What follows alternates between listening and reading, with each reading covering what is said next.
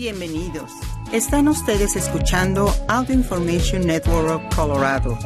Esta grabación está destinada a ser utilizada únicamente por personas con impedimentos para leer medios impresos. Gracias por acompañarnos el día de hoy, jueves 9 de marzo de 2023, a la lectura de BBC Mundo. Mi nombre es Claudia Murphy. Estos son los principales artículos que leeremos hoy. China aumenta su presupuesto militar y cuál es el mínimo ejercicio para la salud. Y luego continuaremos con algunos artículos diversos. Comenzamos con China aumenta su presupuesto militar y advierte de crecientes amenazas. China aumentará el gasto militar en más de un 7% este año, al tiempo que advierte sobre amenazas que no paran de crecer. El anuncio fue hecho en la Asamblea Popular Nacional, un organismo que confirma las decisiones del Partido Comunista Chino gobernante y que en esta ocasión debe sellar el tercer mandato del presidente Xi Jinping. El presupuesto militar de Pekín, que se sitúa alrededor de 225 mil millones de dólares, no sobrepasa aún el de Estados Unidos, que es cuatro veces mayor. Pero los analistas creen que China minimiza la cifra total de cuánto gasta en defensa. El primer ministro saliente, Li Keqiang, dijo en la APN que está aumentando los intentos externos de reprimir y contener a China. Las Fuerzas Armadas deberían intensificar el entrenamiento militar y la preparación en todos los ámbitos, dijo. También se anunció en la reunión que China buscará un objetivo de crecimiento económico reducido de alrededor del 5% este año. Las dos sesiones, como se conocen las reuniones, son un evento anual, pero las sesiones de este año son particularmente significativas, ya que se espera que los delegados remodelen varias instituciones clave del Partido Comunista y del Estado. La reunión de la APN de esta semana también formalizará el liderazgo de Xi en el país, ya que será elegido presidente de China y jefe de las Fuerzas Armadas. Xi ya aseguró su posición en los escalones del poder chino en octubre del año pasado, cuando el Partido Comunista lo religió como su líder para un tercer mandato. El aumento en el gasto militar se produce en un momento en el que el gigante asiático ve sus lazos con Estados Unidos deteriorarse aún más debido a la guerra de Ucrania y el reciente capítulo de los globos espía, junto con el cálido trato que le dispensa el presidente ruso Vladimir Putin. Los funcionarios estadounidenses también han advertido repetidamente que China podría invadir Taiwán en los próximos años y el país ha estado haciendo exhibiciones de fuerza militar en el aire y en el mar cada vez mayores alrededor de Taiwán, incluidos el lanzamiento de misiles balísticos. China ve a Taiwán como una provincia separatista que en algún momento volverá a estar bajo el control de Pekín. La APN también dará a conocer a la figura equivalente de un primer ministro que tradicionalmente supervisa la economía y los aspectos administrativos de la gobernabilidad. Se espera que Li Qiang, una de las personas de mayor confianza de Xi, asuma el cargo. Las dos sesiones de China. Las dos sesiones en Beijing son las reuniones anuales de la Asamblea Legislativa de China y el máximo órgano asesor político que atraen a miles de representantes de todo el país. La Asamblea Popular Nacional es equivalente de un país del país a un parlamento. En teoría es el órgano estatal más poderoso. En realidad actúa como un organismo que confirma las decisiones del Partido Comunista Chino gobernante, aprobando leyes clave sobre decisiones que ya se han tomado. La Conferencia Consultiva Política del Pueblo Chino, que no tiene poder legislativo real, atrae a sus miembros de varios sectores de la sociedad. Sus debates son dignos de mención por cuestiones sociales y económicas emergentes. Continuemos con algo de salud. ¿Cuál es el mínimo de ejercicio que podemos hacer para mejorar nuestra salud? ¿Cuánto ejercicio puedo lograr hacer realmente? Esa fue la pregunta que se hizo el periodista James Gallagher, presentador del programa Inside Health de BBC Radio 4. Para responderla se sometió a una serie de pruebas científicas y habló con varios expertos. El resultado de este experimento resultó esperanzador, sobre todo para quienes como él no tienen mucho tiempo y quizás muchas ganas de hacer ejercicio de manera formal cada semana. Lo que sigue es su testimonio en primera persona. En un universo paralelo, prácticamente vivo en la piscina, voy en bicicleta a todas partes y participo en carreras de 10 kilómetros solo por diversión. Pero en el mundo real, trabajo, tengo familia y soy cuidador, así que mi, visita semanal a la piscina se siente como todo un logro. Aunque es recomendable hacer casi dos horas y media de ejercicio con intensidad moderada cada semana, alrededor de una cuarta parte de la población ni siquiera se ejercita durante media hora. Entonces, ¿hay algo más fácil a lo que podamos aspirar? ¿Cuál es la mejor cantidad de ejercicio que podría mejorar nuestra salud? Si hay alguien que desea que los consejos sobre ejercicio sean menos intimidantes, esa es la doctora Zoe Zaynor, profesora asistente de fisiología clínica del ejercicio de la Universidad Portsmouth, quien además es jugadora de rugby de élite retirada. Ella me va a ayudar a buscar una respuesta. Para lograrlo, acepté usar un rastreador de actividad durante una semana. Los resultados fueron aterradores. Logré solo un minuto de ejercicio vigoroso, equivalente a correr todos los días, y 16 minutos de ejercicio moderado, algo así como una caminata rápida. Esa es una imagen que vemos una y otra vez en muchas personas que viven en la sociedad moderna, dice Seynor. Así que cualquiera que sea el estado en el que se encuentre mi cuerpo va a depender en buena parte de esa única hora de natación que hago la mayoría de los fines de semana andar más rápido o ir más lejos. Si deseo pasar menos tiempo haciendo ejercicio, pero aún así lograr altos resultados, entonces la única opción es trabajar más duro. Existe evidencia clara de que si desea hacer sesiones de ejercicio más cortas, deben ser de mayor intensidad, explica Seynor. En la guía oficial, la alternativa a hacer 150 minutos de actividad moderada es hacer 75 minutos de forma intensa. El entrenamiento en intervalos de alta intensidad, HIT por sus siglas en inglés, que implica episodios de actividad cortos pero de alta intensidad, llama mucho la atención. Sin embargo, la doctora Seynor dice que la mayoría de las personas no pueden apegarse a él porque el HIT requiere ejercicio a niveles muy vigorosos. ¿Cuál es el mínimo aceptable? Cuando se trata de la cantidad mínima de ejercicio que las personas debemos hacer, la doctora Seynor cree firmemente que de 5.000 a 6.000 pasos por día. Y aunque es fácil burlarse de consejos como bajarse del autobús una parada antes o dar un paseo durante la hora del almuerzo, parece que estos pueden marcar la diferencia. Un estudio de casi 80.000 personas publicado en la revista especializa Internal Medicine mostró que caminar un poco más todos los días reducía el riesgo de cáncer, enfermedades cardiovasculares o una muerte prematura. Ese patrón continúa hasta llegar a unos 10.000 pasos al día, pero de nuevo, los pasos más rápidos valen más que los lentos. Si no tiene tiempo para hacer de repente 10.000 pasos diarios, ¿puede entonces hacer 5.000 más rápido? Eso mostraría una mejora en su salud, dice Seynor. Ni siquiera es necesario hacer ejercicio formal como salir a correr, ir al gimnasio o nada o nadar para ver su beneficio notable en la salud. Un estudio publicado en la revista Nature Medicine analizó 25 mil personas que no hacen ejercicio formalmente, pero realizan pequeños episodios intensos de actividad en la vida cotidiana. Son actividades que podrían parecer poco extraordinarias, correr hacia un tren, empujar la aspiradora, jugar con los niños o los perros, cargar las compras pesadas o subir las escaleras. La investigación mostró que hacer entre 3 y 4 minutos de actividad intensa, corta, en ráfagas durante el día, tuvo un profundo beneficio para la salud.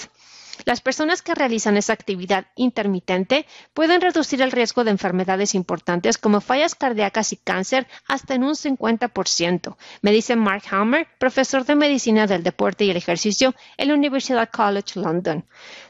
Durante la última década, las pautas se han alejado lentamente del mensaje de 30 minutos más al día hacia el mensaje de cualquier cosa cuenta, y creo que estos resultados respaldan ese mensaje. Sumergirse en el agua y ponerse en forma. Si el tiempo sigue siendo escaso para lograrlo, puede haber otra manera que además suena mucho más agradable. ¿Qué tal un baño, un jacuzzi o un sauna?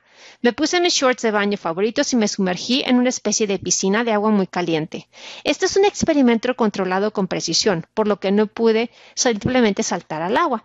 El investigador Thomas James tuvo que arrastrarme a una piscina de agua a 40 grados centígrados para que solo mi cabeza y mi cuello quedaran fuera del agua.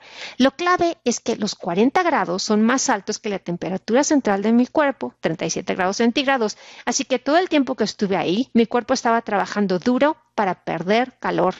Muy rápidamente pude sentir el sudor y cayendo sobre mi frente, pero el resto de mi cuerpo simplemente estaba mojado y no era refrescante. El agua caliente es particularmente letal en este sentido, explica James. Si pasaba demasiado tiempo ahí metido, me sobrecalentaría y moriría de un golpe de calor. Mi corazón bombeaba con más fuerza y rapidez mientras trataba de perder calor acercando la sangre a la superficie de mi piel. Tu corazón trabajará duro, similar a lo que verías con un ejercicio de intensidad ligera, dice. Estamos viendo reducciones en la presión arterial incluso en personas sanas. La gran idea es mejorar el ejercicio. Esta es una muy buena manera de imitar algunos de los beneficios que obtienes del ejercicio, pero la evidencia es bastante clara en mostrar que el ejercicio es lo mejor y que los dos juntos obtienen mayores beneficios para la salud, dice James. Y agrega, creo que esto realmente jugará un papel importante en el futuro. Entonces, si vas al gimnasio, y luego vas al sauna o jacuzzi, es posible que obtengas un gran resultado. Sin embargo, el equipo de Portsmouth advierte a las personas que sigan las recomendaciones. No digas, me quedaré aquí todo el tiempo que pueda. Hazlo para disfrutarlo, dice James. La recomendación suele ser entre 10 y 20 minutos dependiendo del tipo de instalaciones, así que es muy importante verificar antes. Obviamente todos deberíamos tratar de hacer la cantidad recomendada de ejercicio, pero dado que a muchos de nosotros nos resulta imposible, es muy reconfortante saber que se pueden obtener beneficios significativos simplemente haciendo un poco más de lo que ya estamos haciendo. Y ahora, ¿por qué el vinagre es tan buen remedio para limpiar? Todo lo que se necesitó fue vinagre blanco, una bandita elástica y una bolsa de plástico Ziploc. En 25 minutos, la cal incrustada en un grifo de baño metálico se había vuelto tan suave que simplemente podía limpiarse con un cepillo de dientes. El truco es parte de una tendencia viral en las redes sociales llamada Clean Talk. En los videos se muestra a gurús que comparten ideas simples para limpiar la mugre y dejar las superficies brillantes. Pero aunque hay miles de productos de limpieza comerciales, muchos de estos influencers eligen usar vinagre. Desde quitar grasa en las ventanas hasta lavar fresas o transformar baños, parece que no hay nada que este ingrediente doméstico no pueda solucionar. Se agrega a lavavajillas, lavadoras e incluso es usado por los científicos para desinfectar laboratorios. Pero, ¿qué lo hace tan versátil? El vinagre se elabora a través de un proceso de fermentación de dos pasos. Primero, carbohidratos de cualquier tipo se dan como alimento a las células de la levadura que convierten sus azúcares en alcohol y dióxido de carbono. Este alcohol se expone al oxígeno y se fermenta nuevamente, esta vez con la bacteria Acetobacter en lugar de la levadura. Entonces el alcohol se convierte en una mezcla de agua y ácido acético. Es el mismo fenómeno que produce el sabor agrio en un vino que podría haberse dejado abierto por accidente durante la noche. Sus ventajas. En referencia a la limpieza, el activo más útil del vinagre es su acidez, lo suficientemente suave como para no dañar las telas y las superficies, pero lo suficientemente fuerte como para eliminar las manchas y los sucios difíciles. El vinagre puede tener un pH tan bajo como 2.2, cerca de 10 veces más que un refresco promedio, situándose el pH de las versiones caseras en torno a 3. Cuando se agrega vinagre a las manchas, particularmente aquellas causadas por depósitos minerales como la cal, su ácido ayuda a descomponerlas. La reacción produce una sal, acetato de calcio, que se disuelve fácilmente en agua y dióxido de carbono. La otra ventaja del vinagre son sus propiedades antimicrobianas. Si bien algunas bacterias pueden sobrevivir en ambientes ácidos, a la mayoría les resulta difícil aguantar y replicarse en estas condiciones. Investigaciones científicas han demostrado que el vinagre puede matar una variedad de patógenos, incluida la E. coli. Se ha encontrado que el producto es efectivo para una amplia gama de usos, desde la limpieza de dentaduras postizas hasta la desinfección de frutas y verduras. Cuidado en ciertas superficies. Otro truco de limpieza muy popular es aplicar vinagre en una superficie que necesita limpiarse y luego espolvorear con bicarbonato de sodio, lo que genera espuma, la misma técnica que se usa para hacer la lava de los volcanes en las escuelas. En este caso, la reacción produce burbujas de agua y dióxido de carbono que interactúan para ayudar a romper físicamente la suciedad. Como una base o sustancia que reacciona con un ácido, el bicarbonato de sodio también es útil para hacer que los líquidos de limpieza sean más solubles en agua. Sin embargo, hay una situación en la que nunca se debe de usar vinagre, en ciertos tipos de piedra. Agregar vinagre a los pisos, encimeras o azulejos de piedra caliza, travertino u ónix reproducirá la reacción del bicarbonato de sodio. Estas rocas contienen carbonato de calcio, que también es una base. Cuando el ácido acético en el vinagre se ponga a trabajar, terminarás con una superficie bellamente limpia, pero con agujeros. ¿Se puede usar vinagre para limpiar aparatos electrónicos? No se recomienda el vinagre para limpiar el interior de los artículos electrónicos porque es un líquido ácido que puede corroer las piezas metálicas. Sin embargo, el exterior de las computadoras portátiles y los equipos informáticos que estén desconectados se pueden limpiar de manera segura con una mezcla de agua destilada y vinagre rociado sobre un paño de microfibra. Incluso el vinagre se puede usar en las pantallas táctiles de computadoras portátiles y teléfonos que normalmente no se pueden limpiar con líquidos a base de alcohol fuerte. Pero las impurezas del vinagre, que en su mayoría consisten en agua sin destilar, pueden ser un problema si se usa en paneles de circuitos. En el cine, Hay un ámbito en el que el vinagre es un elemento básico, las reparaciones de cámaras de cine. Las cámaras almacenadas con baterías durante mucho tiempo a veces pueden sufrir daños. Resulta que el vinagre es la solución, dice el distribuidor de cámaras radicado en Tokio, Bell Beyond Japan Camera Hunter. No necesitas mucho, solo un bastoncillo de algodón y algo de paciencia, dice, y tendrás una sensación de asombro a medida que el ácido elimina suavemente la corrosión, dejando las puntas del bastoncillo de un color azul verdoso. En acción. Para el compartimiento de la batería no hay alternativa mejor ni más barata, a menos por supuesto que tengas un limonero en tu jardín. El reparador de cámaras australiano Brad Rogers dice que también tiene otros usos.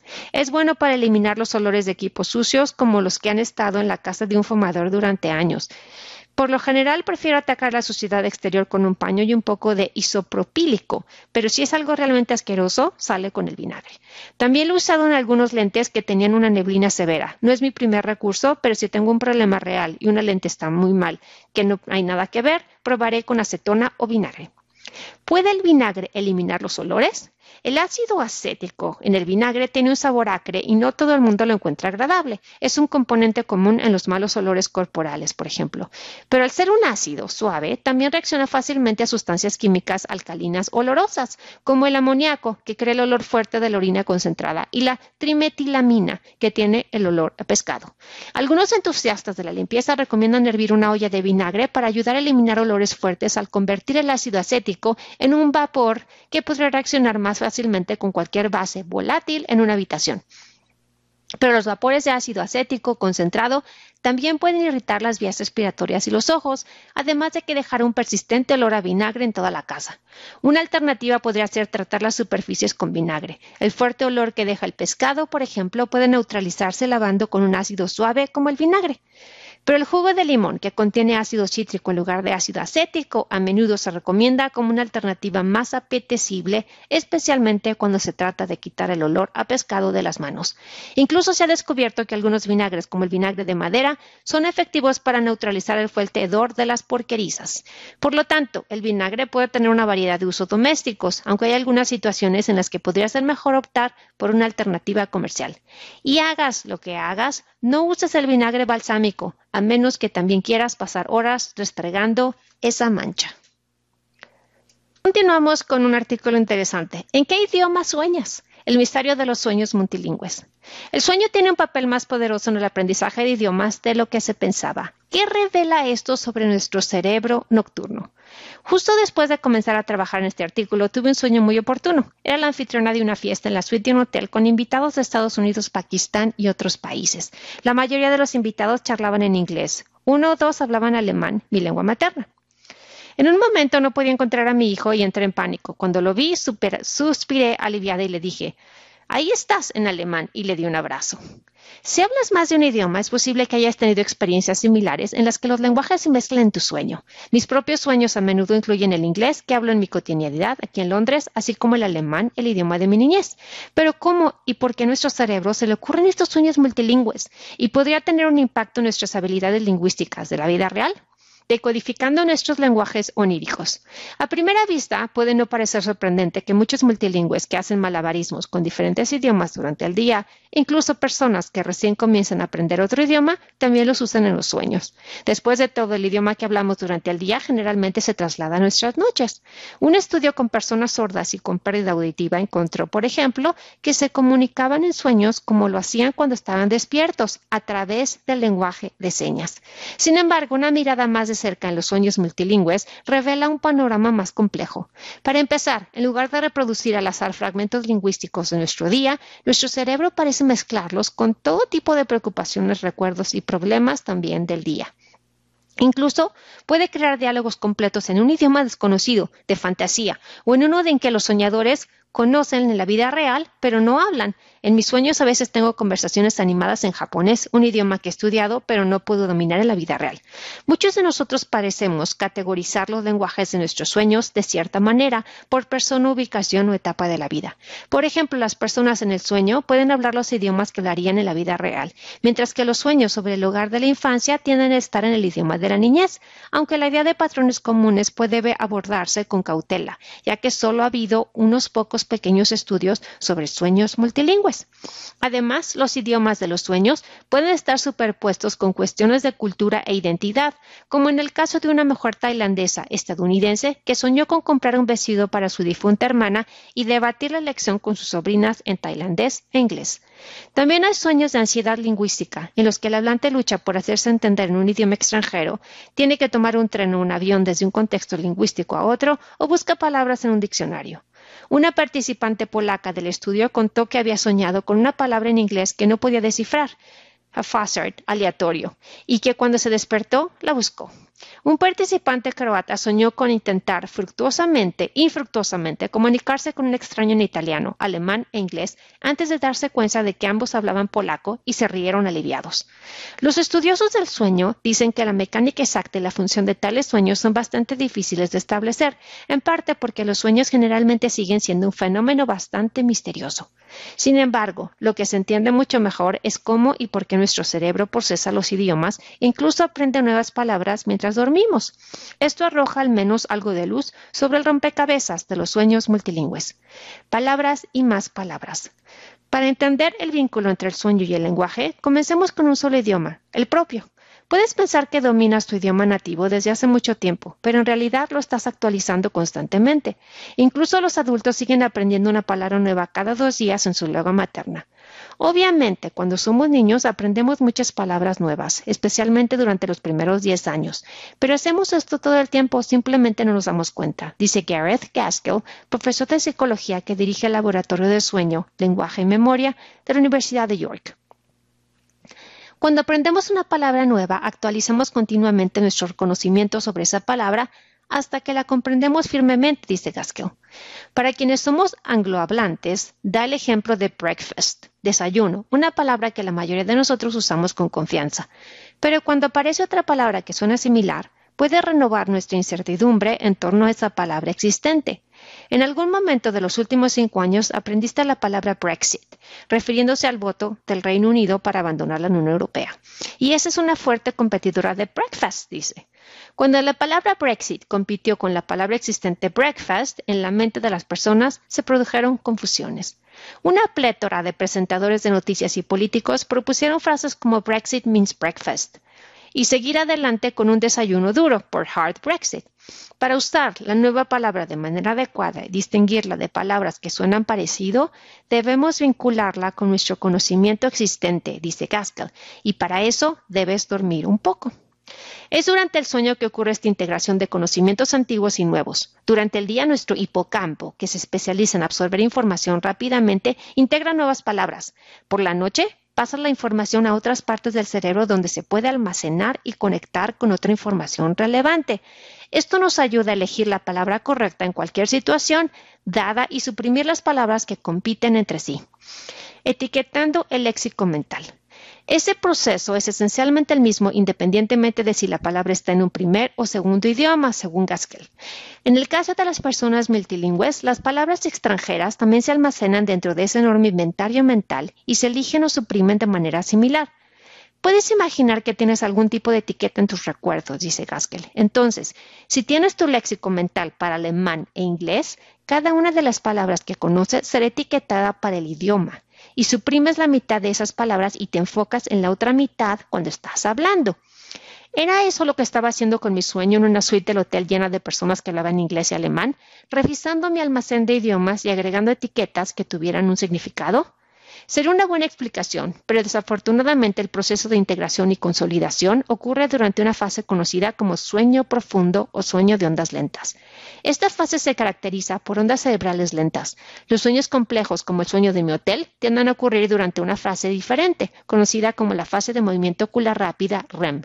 Algunas personas argumentan que el sueño REM tiene un papel que desempeñar en todo este proceso de consolidación y que su papel es arreglar las cosas y tal vez suavizar las asperezas. Refiriéndose a mi sueño, en el que me escapé de la fiesta en un momento dado para iniciar una reunión virtual con mis colegas de la BBC, dice, eso es una situación realmente clásica, en la que algunos de tus recuerdos recientes están vinculados a conocimientos de mucho más largo plazo. Encaja muy bien con esa idea de los sueños que ayudan a consolidar los recuerdos, pero en este momento es bastante hipotético. Lo que sí sabemos es que además de procesar la información diurna, nuestro cerebro también puede aprender nuevas palabras mientras duerme. Esto significa que podemos aprender japonés sin esfuerzo mientras dormimos siempre y cuando reproduzcamos una clase de idioma toda la noche para asegurarnos de captar la fase de sueño correcto. No necesariamente. De hecho, podría ser contraproducente perturbar tu descanso. Estar despierto es bueno para aprender y dormir es más para repetir, no para adquirir nuevos idiomas. Gracias por habernos acompañado el día de hoy en esta edición de BBC Mundo. Mi nombre es Claudia Murphy. Si ha disfrutado de este programa, por favor suscríbase a nuestro servicio gratuito en nuestra página web www.aincolorado.org o llamando al 303-786-7777.